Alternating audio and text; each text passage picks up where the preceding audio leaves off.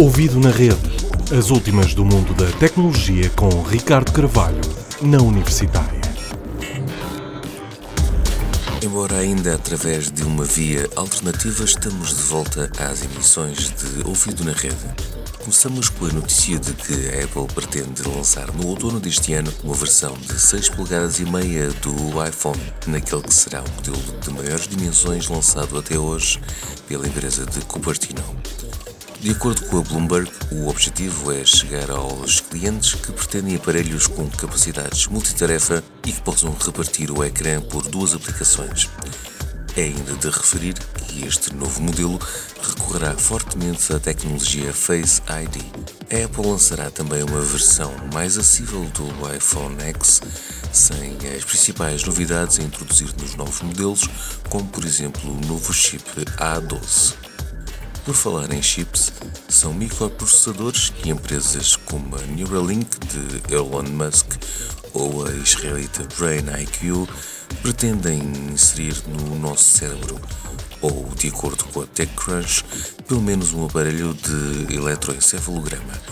Isto com o objetivo de recolher dados e melhorar a vida de pacientes que sofreram derrames cerebrais ou lesões na coluna.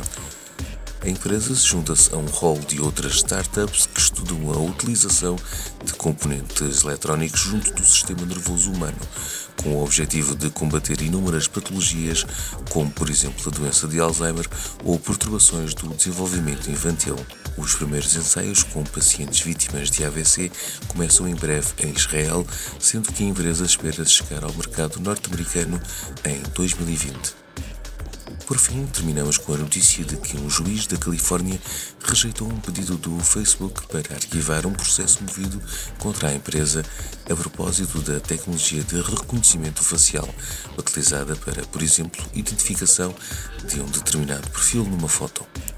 Isto porque, segundo a Gizmodo, que cita o despacho do juiz, existe já alguma jurisprudência no que diz respeito ao direito à proteção de dados biométricos e ao facto das empresas tecnológicas não pedirem o consentimento dos utilizadores para o registro e utilização desses mesmos dados.